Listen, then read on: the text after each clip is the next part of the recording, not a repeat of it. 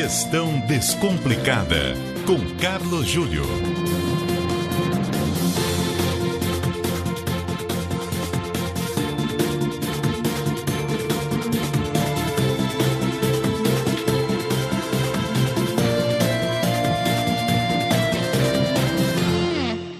Carlos Júlio já está conosco. Muito boa noite, Júlio, tudo bem? Muito boa noite, Débora. Boa noite aos nossos ouvintes também. Débora, deixa eu perguntar uma coisa para você. Pergunte. Você já, comprou, você já comprou a sua camisa da seleção brasileira? Não, não comprei. Não comprou ainda. Já reforçou a geladeira da sua casa com cervejas? Também não. Quem sabe no sábado? No sábado, que ó, já é uma grande já é uma grande coisa. E vovuzelas, comprou suas vovuzelas ou não? Nem pensar. Nem pensar. Então, Débora, essa é a grande questão. Não sei se você é, levou em conta, você percebeu, mas no começo dessa semana, o Datafolha soltou o resultado de uma pesquisa, onde ele afirma, uma pesquisa nacional, onde ele afirma que 53% dos brasileiros estão indiferentes à Copa do Mundo. Jamais eu poderia pensar que iria haver um um quadro desse. Recorde, de né? A gente às vezes vê, é, não percebe o engajamento imediato, assim, mas essa pesquisa do Datafolha traz aí um dado recorde. É um recorde porque nunca foi assim. E uma coisa, o interesse pela Copa do Mundo, ele veio perdendo interesse de janeiro para cá. E aí o que acontece aqui na nossa coluna Gestão Descomplicada? Você sabe que o comércio, as grandes marcas, esperam por datas tipo Copa do Mundo. Copa do Mundo talvez seja a data é, onde maiores investimentos em propaganda, publicidade, manutenção ou criação de marcas, né, é, é, é talvez seja o maior gasto que se tenha exatamente durante o período da Copa do Mundo. Só para você ter uma ideia, Débora, os números são muito díspares, mas eles calculam aí os publicitários que qualquer coisa em torno de um bilhão de reais é, foi ou vai ser investido pelas grandes marcas. Não só com patrocínios, mas tudo que vem além do patrocínio, né? É, produção de comerciais mais criativos e às vezes com maiores custos de produção, campanhas de incentivo para levar os melhores clientes é, das empresas para assistir a Copa do Mundo, decoração de bares e restaurantes, etc. E quando não há o um engajamento do público, por uma razão de humor, como é que você resolve isso?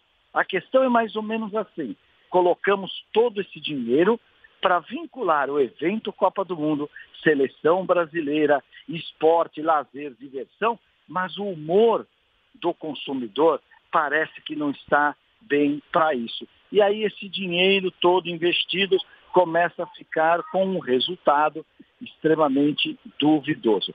Olha a aflição dos nossos profissionais de marketing e comunicação para reverter esse quadro.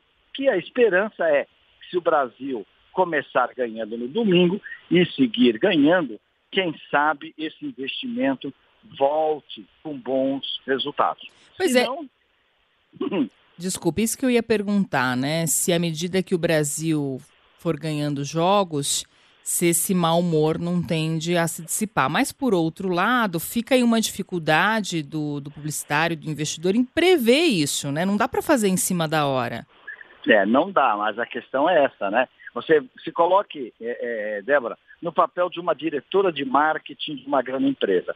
Você foi lá, comprou cotas de televisão, cotas de rádio, é, desenvolveu uma campanha em mídia impressa, seja lá o que for, criou música, jingles, comerciais atraentes, né? fez material de ponto de venda e tudo mais. E, de repente, aqueles 10, 15, 20% a mais de vendas do mês que era esperado não veio. O que, que acontece? Você teve o investimento no marketing sem o retorno, seu devido retorno. Agora, há um dado aí a ser pesquisado. Quem sabe lá os meus amigos do Locomotivo ou mesmo do Datafolha resolvam pesquisar isso. Tem muita gente que diz que o jovem hoje é, comemora, celebra é, mais nas redes sociais. Então, será que essa coisa de estar o tempo todo nas redes sociais, em vez de ele enfeitar a sua rua ou colocar bandeirinhas na sua casa, ele não está lá no Instagram, no Facebook, fazendo esse tipo de celebração ou preparação para a Copa do Mundo? É um dado a ser estudado. Será que os novos consumidores, os chamados milênios, eles não estão enxergando a Copa do Mundo e a maneira de acompanhar esse grande evento de maneira diferente? É uma possibilidade também. Até mais, Carlos Júlio. Um abraço para você, um abraço para os ouvintes. Lembrando, ouvinte, que agora a gestão descomplicada é uma vez por semana, aqui às quartas-feiras, às 18h25. E tá valendo o nosso canal de comunicação, né? Gestão@cbn.com.br. Se tiver dúvidas, é só mandar para o Carlos Júlio.